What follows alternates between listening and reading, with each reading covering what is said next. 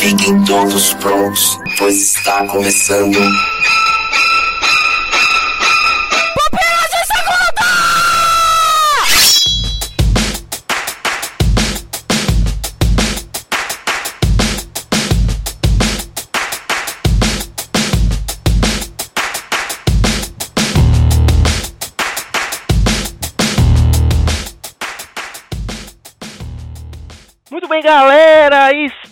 Começando mais um Pupilas de Segunda. Eu sou Adriano Toledo e comigo, direto lá da geladeira imaginária que não existe. Yuri Caetano. Olha só quem voltou, ele voltou. Pois é, cara.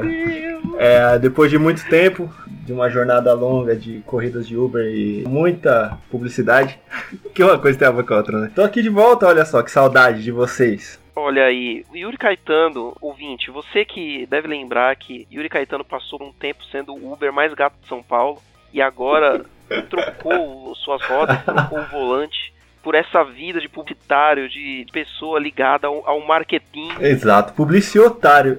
Na Vila Madá. Nossa, Deus me livre. diretamente da Vila Nossa, Badá. Deus me livre. É, eu tô mais pra publicitário. Não, não uso nenhum desses termos maravilhosos aí de marketing inbound, branding, job, isso aí tudo é coisa de. Budget, performar. Do B9, né? Brainstorm 9, pra não falar outra coisa. Isso, ai Jesus, não.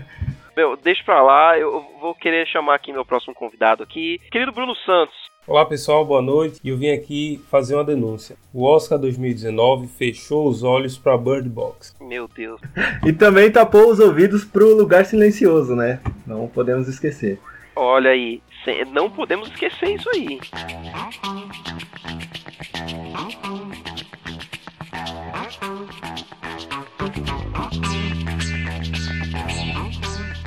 Agora ficou fácil, né, para o ouvinte entender o que, que iremos falar aí nos próximos minutos aí, que é sobre esse momento especial na vida de todo nerd, de todo cinéfilo. Você que fica o ano inteiro esperando, não pelo carnaval, pro ir no bloquinho, pra ir pular e, e se divertir com outros seres humanos. Mas que fica Você- acordado até tarde da noite, a caráter, usando seu black tie, usando fraque, para assistir a cerimônia do Oscar, com certeza. Exatamente, você está esperando aí a caráter, a rigor, para acompanhar a premiação do maior prêmio do cinema mundial. E é isso que nós vamos fazer agora, também a caráter, obviamente, né, que Com certeza, nesse momento, todo mundo vestido extremamente formal. E aí, o que eu vou pedir aqui é, é pra gente comentar aí sobre algumas coisas primeiro aqui, antes da gente falar dos prêmios em si, é falar aqui sobre a cerimônia, dar alguns highlights aí, alguns pontos importantes sobre a cerimônia. Esse ano, a academia ela fez algumas coisas ousadas aí. Muito ousada. É, meio obrigado, né? Foi meio forçado a tomar certas atitudes novas. Porque. Começando pelo Kevin Hart, né? É a primeira vez em 90 e cacetada de anos que o Oscar não tem um host, não tem um apresentador. 91 anos. 91 anos, ouvinte, que essa cerimônia está lá. E é a primeira vez que não temos um apresentador porque Kevin Hart foi pego no- nos tweets antigos sobre temas polêmicos, desse, no ano que passou que teve tantas polêmicas aí. E a academia achou por bem não colocar ninguém no lugar dele, né? Em vez de falar assim, ah, então se o Kevin Hart está envolvido em polêmica, vamos colocar outra pessoa. Aí eles olharam e viram que tá todo mundo envolvido em polêmica em Hollywood e acabaram deixando Se gritar, pega lá. sem apresentador. Só que na verdade tem um fato curioso. Começa a ousadia deles antes do Kevin Hart. Tem uma notícia que saiu depois que até hoje eu ainda não acreditei exatamente. Mas The Rock, do N The Rock Johnson, alegou que ele foi a primeira opção para apresentar o Oscar. Melhor decisão Meu possível. Deus. Aparentemente ele teve algum conflito de agenda, ou esnobou, não sei. Mas eu acho um pouco estranho, um pouco provável que ele tenha sido realmente a primeira escolha. Mas como diria Julinho Davan, né? Eu não tô aqui pra contrariar The Rock. Ninguém tá, inclusive. Fica aí pra imaginação do ouvinte como seria Oscar apresentado por The Rock. Eu tenho um palpite, eu acho que até os premiados mudariam. É porque ele ia escolher na hora, né? Ele ia dizer, não gostei. Eu acho, é, eu acho que é, até a premiação ia ser mais coesa, mais embasada, sabe? Mas infelizmente perdemos. Mas aí o que aconteceu foi que ficamos sem um apresentador para o, o Oscar e tivemos aí, ao invés do apresentador, pequenas apresentações que aconteceram entre um bloco e outro, né? Isso tornou a, a cerimônia muito mais curta. Eu assisti na íntegra, eu tive a impressão de que teve uma hora menos de, de Oscar. Geralmente aqui no Brasil começa né, às 10, termina lá para as duas da manhã e dessa vez terminou uma, uma e pouca. Ainda teve a polêmica que ia tirar algumas categorias, ia tirar fotografia, Isso. só que isso revoltou os diretores, revoltou o pessoal. Com razão, né, gente? Exatamente. Com muita razão, porque fotografia Porque é eles iam tirar, pô, fotografia, né? É, Fotografia tipo, os não, né, elementos que compõem sempre foram a estrutura do que é cinema, eles vão lá e vão passar nos comerciais, no horário de propaganda, pra poder acelerar a cerimônia. Felizmente voltaram atrás e, e, assim, só de ter tirado, tirado o apresentador já ganhou alguns minutinhos. Outra coisa que eles também queriam fazer era deixar uma performance musical só, alguma coisa assim, e no final voltaram atrás e teve todas as performances musicais aí das canções indicadas ao Oscar e ainda teve Queen como abertura, com o próprio Queen, e obviamente sem Fred, Não né? pôde que comparecer. Foi. Eu achei que tinha que ser o Remy Malek também, né? Como Fred Mercury também na apresentação, porém não foi, foi o Adam Levine mesmo. Infelizmente, porque eu não gosto dele. Caramba, tinha Panic! at the Disco que já tinha feito uma versão do Bohemian Rhapsody lá no Esquadrão Suicida, que eu acho que ia ser muito acertado e tipo, não, vamos colocar o Adam Levine que, poxa, quem liga pra esse cara? Né? Ele tava no Super Bowl, né? Deve ser por isso, ele já tava hypado. Não, no Super Bowl era o Adam, outro Adam, que é o do Adam do Maroon 5. Não é Levine o nome dele? Putz, confundi então. Não, do Super Bowl é o Adam West. Não, o Adam West é o Batman dos anos 60. É, assim, ele, ele era o preço a se pagar pra ter o resto da banda, né? É, exatamente, é o preço de pagar pra ter o resto do Queen, ou seja, tá bom, né? Porque aí pelo menos teve lá o Brian May, sendo o Brian May, tiozinho grisalho, detonando. Eu, eu só fiquei com falta ali nas performances musicais do Kendrick Lamar, da trilha sonora do Pantera Negra, né? Mas eu acho que ele não iria no Oscar também, né? Rapper, mega alternativo, crítica social, o caramba 4, acho que ele não iria. Mas é, teve uma performance maravilhosa de Lady Gaga, né? Com Bradley Cooper. É o novo chip da internet. O, o novo tipo da Pior que o internet. cara é casado, como é, que, como é que o povo faz um negócio desse? A Lady Gaga também era noiva até uns dias atrás, então, Ah, cara, mas é que você não pode acabar com a magia do negócio, cara. caramba, que isso, gente? Cadê o respeito pelos cônjuges? Que absurdo. Teve Jennifer Hudson também cantando fantasticamente, como sempre. Aquela mulher Padrão, canta né? demais. Padrão. Padrão dela cantar absurdamente. E a musiquinha do Buster Scruggs, que é fantástica, linda. E que também é um filme muito bom, que poderia ter sido indicado em outras categorias. Mas enfim. Muita gente podia ter sido indicado em muita E coisa. Moscou, hein? Ótimo filme. Bom, esse ano teve aí um tom político aí muito acentuado já na esteira do ano anterior, né? Desde que é, Donald Trump tá na, na presidência ali dos Estados Unidos, o Oscar e Hollywood como um todo tem tido um tom mais ácido, né? De crítica. Pois é, Esse ano coroado com o Oscar, finalmente um Oscar pra Spike Lee. É, e aí, por falar em Donald Trump, é, Spike Lee citou, não citou o nome dele, mas citou as eleições de 2020. E aí, como sempre, o presidente dos Estados Unidos foi lá no seu Twitter vociferar. Bem pontuado, Bruno. Ele nem falou nada do Donald Trump, só que o Trump se doeu e foi no Twitter lá, que é o- a plataforma oficial dele, né, Pra falar que o Spike Lee foi racista. Bom, enfim, né? acho incrível quando os caras vão lá e chegam no negro e falam que ele é racista. É tipo, daqui a 500 anos você me avisa se eu tô sendo racista mesmo ou não. Pois é, cara, lamentável. Ai, caramba. Já deu tom político aqui no, no cast, é uma metalinguagem aí. Olha aí. pois é. Mas falando em racismo, esse ano tivemos um recorde aí. Até então era do Oscar de 2016, que é o, o ano com o maior número de negros premiados na, na cerimônia, né? Que até 2016, que era o recorde com que foi o ano de Moonlight, né? Que teve bastante prêmio ali pro próprio Moonlight tinha é, muitos negros envolvidos na produção do filme. E esse ano foram sete, né? Lembrando que só de Pantera Negra aí teve três Oscars pra Pantera Negra e dois deles foram pra é, artistas negros, né? Pra designer de produção do filme, né? Exato. Que é, é, e a, a figurinista. O outro Oscar de Pantera Negra foi o de trilha sonora ali, também bem merecido, maravilhosa trilha sonora, mas que por incrível que pareça foi composto por um cara branco. É, eu acho que a unidade que faz a força, né? Então não tem problema Tem um cara branco na produção. Porque o cara, ele pegou o espírito da, da coisa ali fantasticamente, né? Inclusive, aí, falando de Pantera Negra, tivemos aí, então, três prêmios pra Pantera Negra aí, três Oscars pro filme e mais um Oscar pra o maravilhoso aí, ó. Eu ia deixar pra comentar no segundo bloco, mas vamos comentar agora aqui. Oscar de melhor animação para Homem-Aranha no Aranha Verso, maravilhoso filme de animação. Toma essa DC. Fantástico, quem não viu, veja. Toma essa DC. Toma DC. Foi sem querer, eu espirrei aqui, eu espirrei.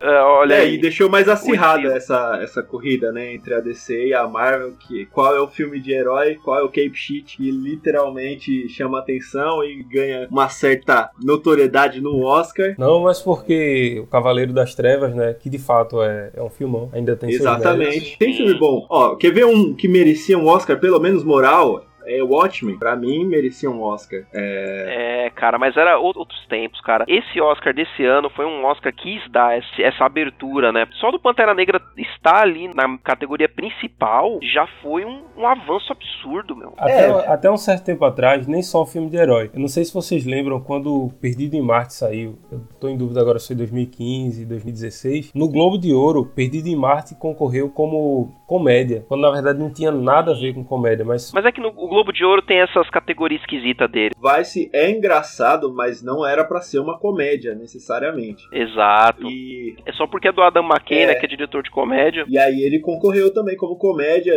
Todo mundo ficou meio, ué, como assim? Vai-se, inclusive, um ótimo filme. Só pra destacar aí agora, só fechando aí sobre a Marvel, né? é, eu achei mega injusto de Vingadores Guerra Infinita ter perdido aí o, o Oscar de efeitos visuais para First Man, Primeiro Homem. Mas enfim, não sei, né? é, as pessoas preferiram ali o remake do Pouso na Lua, né? Que todo mundo sabe aí que o Pouso na Lua foi filmado pelo Stanley Kubrick. Logo, First Man é um remake. Exatamente. E só comprova de que a Terra é plana, porque se um diretor consegue reproduzir com tanta riqueza de detalhe a ponto de ganhar um Oscar, ser premiado, Dentro da Terra, então isso só prova que é tudo forjado, tudo foi. Exato.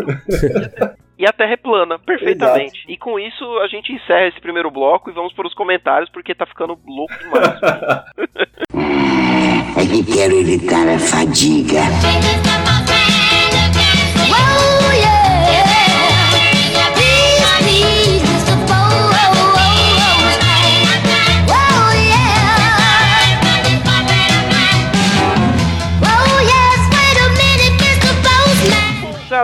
Aqui para leitura de comentários aí. Você que tava esperando aí ansiosamente para ter os seus comentários lidos aí, e é o que nós vamos fazer agora. Ler os comentários. Antes de tudo, nós vamos aqui fazer um momento especial aqui. Hoje não teremos indicações e desindicações, porque nós vamos apresentar aqui o resultado do bolão do Oscar 2019 do Pilas em o Brasa. bolão mais movimentado da internet brasileira. Exatamente, o bolão mais é, disputado a tapa da internet brasileira, com centenas de milhões de pessoas votando em, em busca de seu lugar ao sol. Tivemos até o problema que travou o sistema, não foi possível contar todos os votos devido a sobrecarga no sistema. Infelizmente, não foi possível conta- contabilizar a, a- a totalidade dos votos, então por isso nós vamos dar aqui primeiro e segundo lugar, é, queridos Yuri e Bruno, que eu, eu gostaria aqui que Yuri Caetano anuncia aqui quem ficou em primeiro lugar no resultado do bolão do Oscar 2019. Olha, no primeiro lugar, surpreendentemente, a gente teve um empate entre Nito Xavier e Rodrigo Sintra. Aí a menção rosa fica pro, pro né?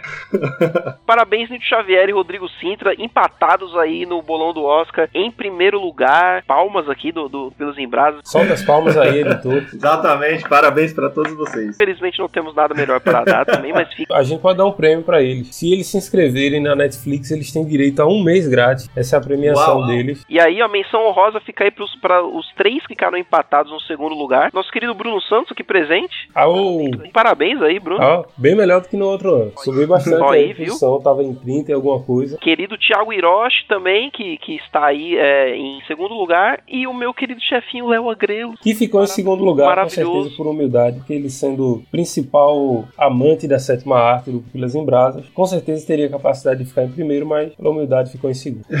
Certamente. Não duvido Que é um nada homem disso. maravilhoso, fantástico e Ele valoroso. que é a sétima arte encarnada, Ele é a sétima arte encarnada. Ele que deveria estar ali em Bohemian Rhapsody e a- aceitando esse Oscar de melhor certeza. ator. Léo Agrelos, melhor Fred Mercury já existiu depois de Fred Mercury. Quem seria Afonso Cuarón se Léo Agreiros estivesse disputando com ele, hein? com seu filme Pantanal? Essa é uma pergunta muito. Também lembrar o ouvinte que o ano que vem tem mais. Não esqueça aí que todos os anos fazemos esse bolão aí pra testar o seu conhecimento da sétima arte aí, todos os filmes que foram o destaque do- das premiações aí. Mas agora nós vamos para a leitura de comentários aí, que é um- também é um, um momento muito esperado aqui do, do, do Pisa de Segunda. E eu queria pedir para Bruno Santos ler o primeiro comentário, que é um, um comentário que ficou pra trás aí sobre o Pupila de Segunda 110 de vilões marcantes. Comentário do nosso ouvinte Diego Lambert. Meus vilões de videogames são Montaro e Shao Kahn, do Mortal Kombat 3. Era muito bacana passar por eles. Vilões de desenho, Zeca Urubu e Hades de Erro. E aí ele colocou uma enorme lista aqui. Vilões de filmes, Simon Phoenix, de Demolidor, Miranda Priestley, que é a Mary Streep, o papel da Mary Streep, em O Diabo Veste Síndrome, nos Incríveis, Judge Doom, Uma Cilada para Roger Rabbit e Beef, claro, do De Volta para o Futuro. E vilões da Marvel, eu acho que essa seria a escolha óbvia de quase todo mundo. Ele fala aqui, ó, até vilões que o Adriano Toledo iria citar: Thanos, Vingadores Guerra Infinita e Loki de Thor, entre outros. Certinho, certinho. É porque eu falei que eu ia, eu ia citar, né, vilões da Marvel, mas mudei de ideia lá pra dar os que eu citei cast que eu já não lembro mais, porque eu não lembro nem o de hoje. Essa é a situação. Mas muito obrigado aí, Diego, pelo comentário aí. Valeu por sempre estar aí nos comentários conosco aí. Agora pro Pupilas de Segunda sobre acabou o encanto de diretores. Exatamente. Samuel Santos, grande Samuel Santos, disse o seguinte: quero, preciso, necessito de um pupila de segunda dessas musgas zoadas. E por favor, se fizerem, falem do Falcão. Beijos a todos. Então, temos muitos apoios aqui. O Samuel só foi uma das centenas de milhões de pessoas que fizeram um apelo para que nós pudéssemos fazer esse podcast de músicas zoadas que, que foi pedido por Igor Reis aí no último, no último Cupila de Segunda. Então, muito provavelmente nós vamos aí analisar esse pedido aí, esse podcast aí e fiquem ligadinhos aí, ouvinte, para nas próximas edições aí, ou não sei, né, quando Deus permitir, certo? Eu vou ler o próximo comentário aqui, que é de Eduardo Silveira, o nosso querido Ed The Drummer do Pelo Amor de Deus. E ele diz assim: Confesso que às vezes eu tenho dificuldade de lembrar de quem estão falando quando eu ouço comentários sobre nomes de diretores e até de alguns atores. Não tenho tanta facilidade de decorar as informações, hehehe, mas vou pelo contexto da conversa até descobrir de quem estão falando. Abraço. É meio difícil, né? Porque geralmente a gente fala de muita gente aí no, no podcast, aí fica complicado Mas mesmo. fica a dica para os ouvintes, é só acessar, foi o site que me ajudou bastante, bastante conhecido, imdb.com. Você coloca o nome do filme, pode colocar o nome em português, que ele vai encontrar, vai aparecer e aí você vai descobrir todo mundo, diretores, Exatamente. roteiristas, atores, fica a dica. E até próximos lançamentos, se você quiser, tem muita coisa boa lá. Só não vai lá pra negativar filme brasileiro, viu? É verdade. Fica a, reclamação aí. E toma cuidado que depois que você entra no IMDB é difícil de sair, você vai pulando de link em link completo. Exato. E o próximo comentário aqui é do André Felipe Oliveira. Ele diz o seguinte: ótimo cast. Apesar de não concordar com todos os diretores citados, achei bem interessante vocês abordarem esse tema. Acho que vocês poderiam ter abrangido também os diretores que entraram no ostracismo. Fica aí como dica para um próximo episódio. Forte abraço, o Pillars. Pillars, gostei, hein? Pillars. Cara, é, diretores que entraram no ostracismo, eu, é, por incrível que pareça, pra mim é o James Cameron. Esse cara, ele só aparece de 10 em 10 anos pra fazer filme ruim e depois some. Ou então pra fazer comentário chato, Ele é uma pra lenda. fazer comentário babaca, assim. Mas só. Yuri é uma das pessoas que concorda comigo de que Avatar não é nada demais, é só um filme de Smurfs. Exato. Mais um comentário do nosso ouvinte Diego Lambert e é um comentário curto e rápido. Eu quero um P2 de música zoeira barra paródia. Só isso. Olha aí, viu? Centenas de milhares de pessoas que estão pedindo esse, esse P2 de música zoeira aí. Samuel Santos, Diego Lambert, mais muitos outros aí que, infelizmente, ouvinte, a gente não vai ter como colocar todo dia, obviamente, porque o podcast tem tempo definido, né? A gente não poderia ler os nomes de todas as centenas de pessoas que pediram. Mas aí, Igor Reis deve estar pulando lá em Iguaí de felicidade, porque ele é o mais quer, né? Fazer esse, esse podcast sobre. E aí fica o meu pedido. Eu acho que nesse cast a gente pode ter uma participação ao vivo do nosso ouvinte e também co-host aí, né? O Samuel Santos. Ele pode participar fazendo suas performances. E quem não está no grupo VIPs do Pupilas ainda não conhece, fica aí. Quem, quem quiser participar do grupo, É, uma coisa é certa, esse podcast não pode rolar sem Samuel jamais. Santos. E pode ter uma performance ao vivo dele. E vocês verão em breve no Grammy Latino e Mundial. É, é, é isso aí. Essas foram comentários des- dessa edição e vão lá, comentem sobre os, os casts que quiserem comentar. Lembrando que aqui você tem sua voz, Uda, você tem um espaço para que nós possamos ouvir você e fazer essa conversa gostosa que estamos fazendo aqui. Dúvidas, críticas e sugestões. Estamos abertos a, to- a todas as interações com o nosso querido, certo? Maravilha. Vamos voltar lá então para o Oscar, vamos voltar lá para a premiação. Que esse, esse intervalo já foi grande demais aqui, já vai começar ali de novo a premiação. Ó, tá vendo ali, ó, a Lady Gaga ali, Ó, ó. tá subindo. Yuri, você tá sentado perto dela, né? Quem dera.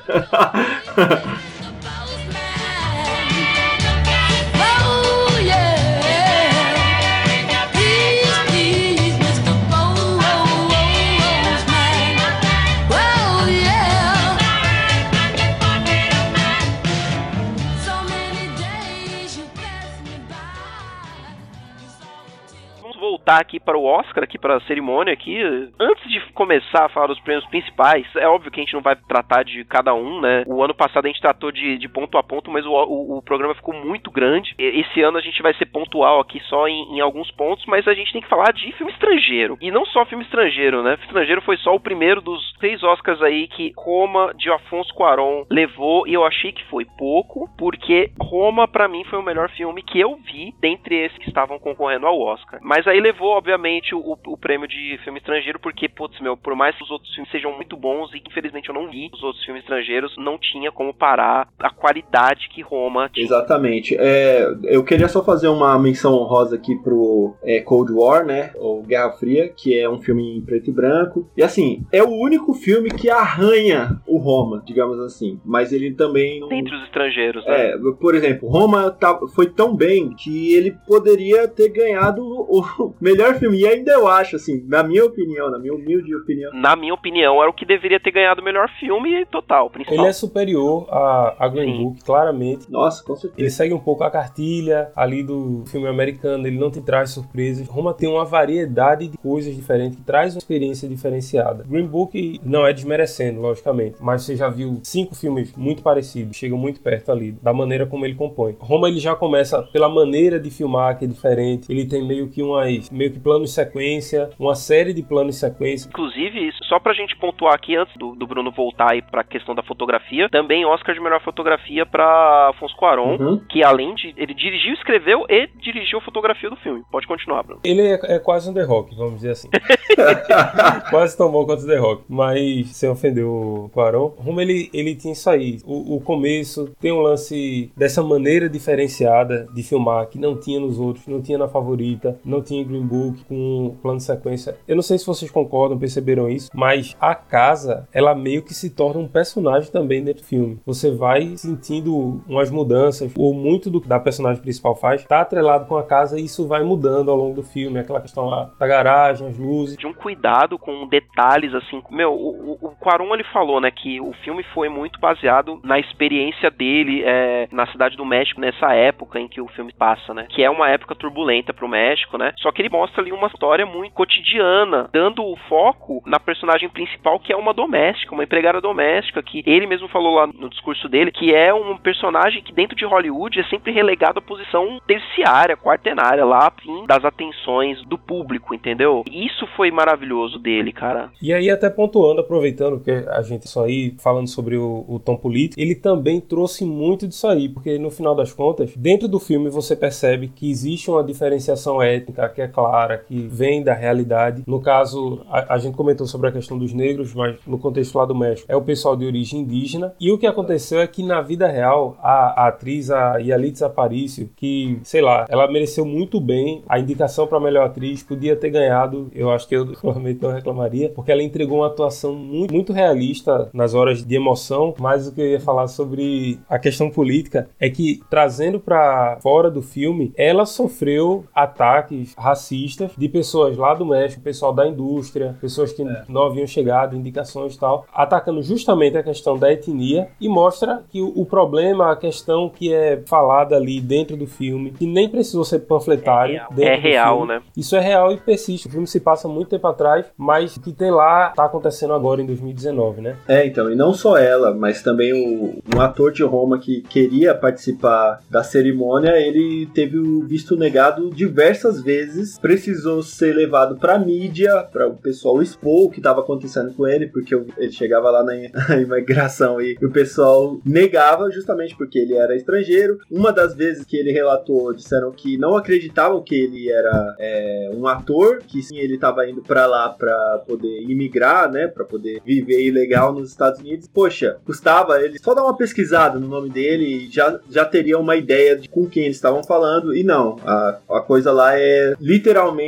preconceituosa, assim. Ele ia ter que abrir a Netflix lá na. É, pois é. É, abriu o MDB, você vai ver quem ele é, Exatamente, né? cara. E assim, nem precisava a gente ter que usar um artifício desse de ver quem é a pessoa. Se você analisa o perfil dela, se você já tem um modus operandi ali pra você verificar se ele pode ser um potencial ou não um imigrante legal, ele entregou todos os documentos. Foi puramente porque olharam na cara dele e não acreditaram. Então isso é, é muito triste. E não acontece só com atores, né? Acontece com diversas pessoas que só querem ter a liberdade de ir e vir e tem e não conseguem. Exatamente. Ele só foi o exemplo que ficou mais em evidência por ele ser um ator, É. né? Pelo ah, motivo ter sido tão absurdo, né? Dele ter não conseguido entrar, mesmo ele sendo parte de um dos filmes indicados a melhor filme e tal, e entre várias outras. Isso não é a primeira vez que acontece. Eu acho que o ano passado também aconteceu alguma coisa com indicados a melhor filme estrangeiro, alguma coisa assim. Americanos, né, cara? Americanos. Americanos em 2019. Exatamente. Bom, Roma, filme maravilhoso, ganhou aí então prêmios de melhor filme estrangeiro, melhor cinematografia, né? Melhor direção de fotografia e melhor diretor para Afonso Cuarón, que está no seu segundo Oscar de direção, é isso, produção? Segundo Oscar, eu acho que o primeiro foi por Gravidade. Alfonso Cuarón aí no segundo Oscar de direção aí, primeiro foi pra Gravidade, é isso mesmo. Entregou um blockbuster, entregou um filme de arte, vamos dizer assim, né? Tá atendendo todo mundo. Ah, meu, o cara é muito bom, meu. E ele a- agradeceu todo mundo, agradeceu na- nos discursos dele, agradeceu em Arrito, agradeceu o Guilherme Del Toro, que foi quem deu o Oscar pra ele, né? Que ganhou o ano passado. Inclusive, é, me corrijam se eu estiver errado aí, produção, mas eu acho que é o quarto ano seguido que o Oscar de, de melhor diretor vai pra um mexicano. Cara, agora eu vou ter que levantar, mas eu tô pasmo com essa informação.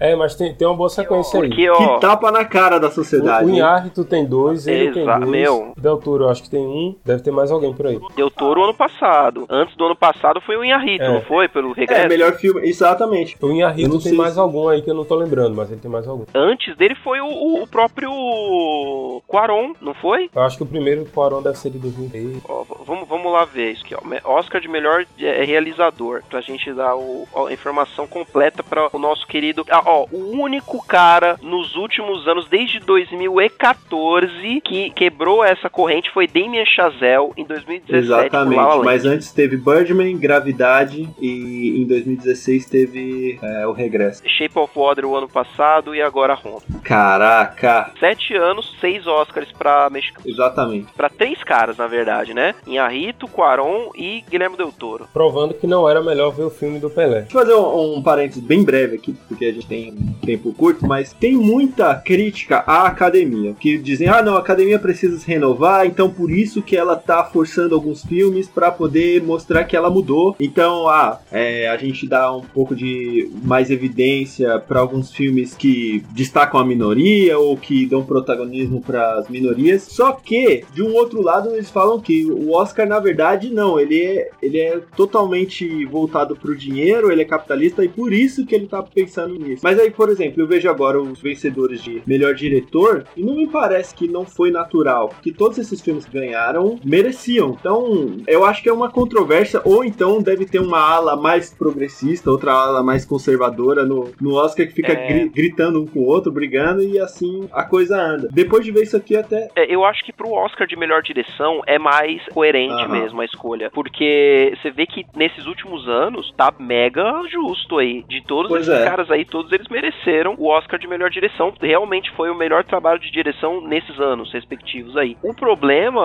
pra mim, é esse prêmio de melhor filme. é. Porque aí, ó, não é o primeiro ne- nesses últimos anos em que é totalmente questionável a entrega do prêmio de melhor filme, porque esse ano eu acho que foi o ápice de ter chegado num filme que, assim, quase ninguém concorda de Green Book ter ganhado esse prêmio. É, o, o negócio começou a degringolar quando Mad Max ganha em seis categorias, mas aí não é o melhor filme. Ele é o melhor tudo, só não é o melhor filme. Teve esse ano do, do Mad Max aí, podia ter realmente ganhado. Esse ano do Mad Max só não ganhou direção porque realmente era um desses mexicanos que tava na briga. E aí, provavelmente, também, acho que era o ano do, do regresso, o ano do Mad Max, né? Aí era páreo duro também, embora eu, eu, eu, pessoalmente goste mais de Mad Max. Então foi aí- Spotlight ganhou o melhor filme e Mad Max ganhou Spotlight. melhor tudo. Isso, então, se vo- você pegar aí nesses últimos anos, a gente tem esse prêmio de melhor filme que teve Moonlight, que muita gente não concorda, que embora seja um ótimo filme. Você teve o Spotlight também, que, meu, foi um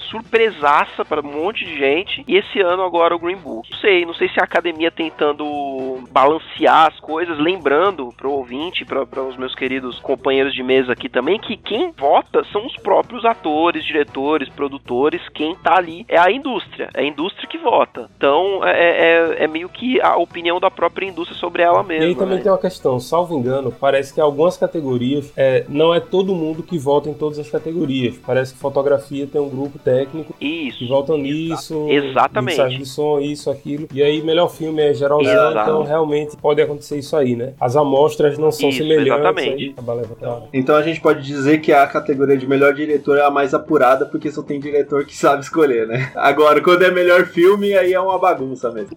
É, e, e melhor filme tem as campanhas, né? Os estúdios promovem. Tem um lobby campanha. muito pesado, parece eleição o negócio. E acho que Green Book também ganhou aí, é só pra gente falar, né? Green Book também ganhou ator coadjuvante, né? Pro Mahershala Ali. E ganhou roteiro adaptado, se eu não me engano. Não, roteiro adaptado foi infiltrado na clã. Isso, infiltrado na clã. Então o Green Book ganhou o roteiro original. Que é terrível também de ter ganhado o roteiro original com Roma no páreo também, né? Mas beleza. Ok. Aí, aí já entrou aí um problema pior.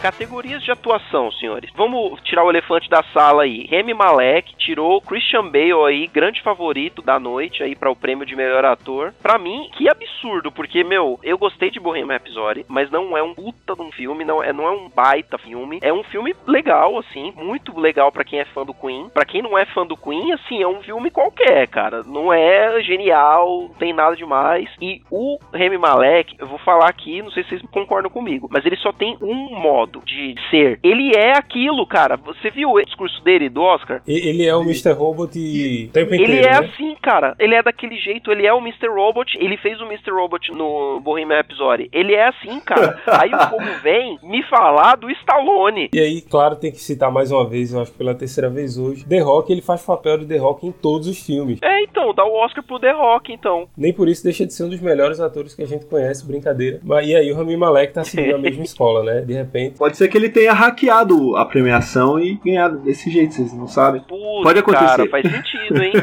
É, tirando pelo ano passado que teve envelope trocado, que eu não sei nem como é que tinha um envelope. Não era nem pra existir o segundo envelope. Muita loucura, né, meu? Talvez vocês estejam mais atualizados em relação a isso aí. O Christian Bale, ele tem toda essa parada das mudanças físicas e tal, pra interpretar os personagens. Viggo Mortensen, ele deu uma de Christian Bale ou ele, o nosso saudoso Aragorn, ele é desse jeito mesmo atualmente? Mas por que? Ele ficou muito diferente no, no, No Green Book? Green Book? Eu não assisti Green Book. Ah, ele só cortou o cabelo e tirou a barba, pô.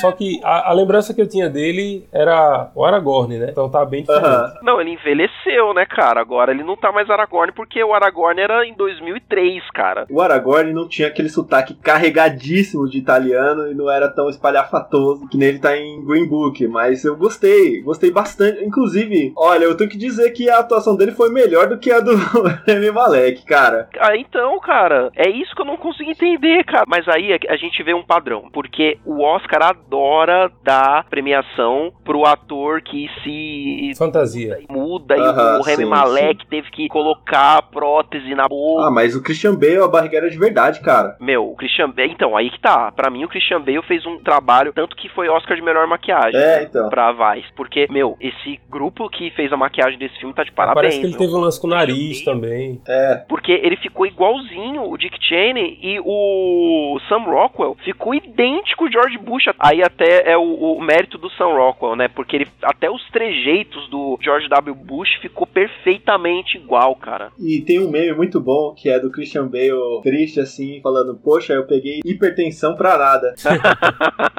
melhor atriz aí, que foi para quem, quem mesmo ganhou melhor atriz? Olivia Colman em A Favorita. Quem viu a favorita, por favor, eu não assisti. Eu assisti, ela tem uma atuação interessante, mas é aquele lance da cartilha de Hollywood. O ator que vai se deteriorando fisicamente ao longo do filme, termina puxando de um lado, tipo um Ed Redmayne. Ah, tá. É, eu vi até a metade porque eu não dei conta não de ver esse filme. Eu achei ele bem chato, sim. Achei bem feito, mas não me pegou. Em relação à à pessoa que eu gostaria que ganhasse, eu tava torcendo pra, pra Yalitza, a comparação é o seguinte. A Yalitza, ela, uma das coisas que o pessoal falava é que ela tava fazendo ela mesma e tal. E realmente o personagem dela... Ah, e o Rami Malek também. Mas assim, a personagem dela não tinha um repertório muito grande de coisas. Vamos dizer assim, ela passa uma boa parte do filme dentro de um mesmo nível ali de atuação. Mas quando precisa entregar, vai numa parte muito profunda. E aí ela é muito marcante a atuação dela nos momentos emocionais do filme. Ela deveria ganhar o Oscar por causa de uma cena. Aquela uma cena na É. praia daria o Oscar pra qualquer atriz, cara. Qualquer outra atriz Exato. que não fosse ela. Pra qualquer atriz é, falante de língua inglesa. Exato. Que eu acho que também foi um dos motivos pelos quais Roma não levou o melhor filme, por ser um filme estrangeiro, né? E não é do costume da academia dar o, o prêmio principal da noite pra um filme que não foi produzido lá na terra-mãe do cinema. Exato. E além do que, era um filme da Netflix também, né? Que não quebrou totalmente aí a barreira das premiações, né, embora o- esse ano fez um progresso absurdo, né? É verdade, menção rosa pra Netflix aí, quebrando as barreiras. Exato. Ela sofria até um certo boicote por parte de alguns diretores, uns olhares aí de lado. É, e agora conseguiu já o Quaron, né? Meu, Roma é um divisor de águas aí pra, pra Netflix, provavelmente. Deixa eu datar também, já que é um- um- uma premiação sobre filmes de 2019, então já tá datado, mas vem aí Irishman nesse ano que vem, cara, que é do Martin Scorsese. Scorsese. E, cara, só tem nome de peso. Então imagina,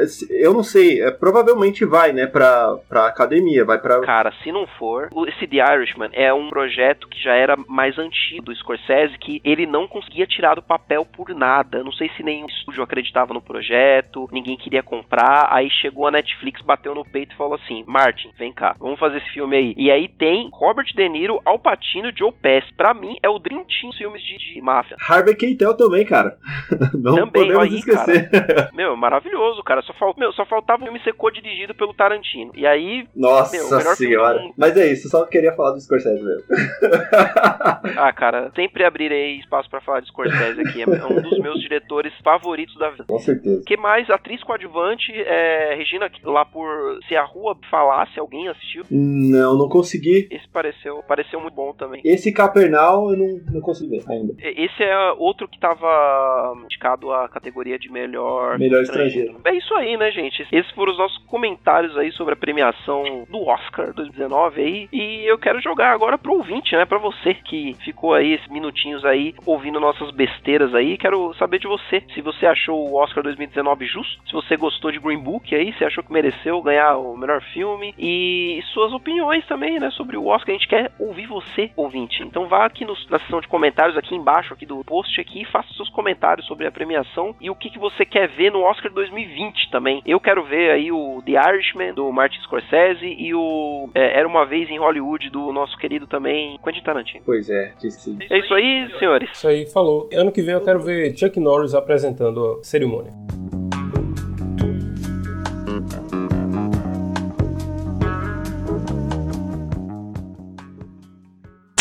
Mas o carcaju é um pássaro, gente.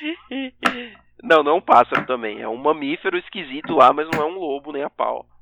Não, o carcaju não é um, não é um pássaro? Não, cara, Jurava o que carcaju era, pô. é um bicho. Carcará é um bicho É pássaro. das verdade, é verdade, é verdade. Carcará, Carcará tô é um confundindo. Carcará, nosso Carcará. brasileiro. Do Carcará sanguinolento. Tá, e seria, seria um bom X-Men brasileiro, né? O Carcará.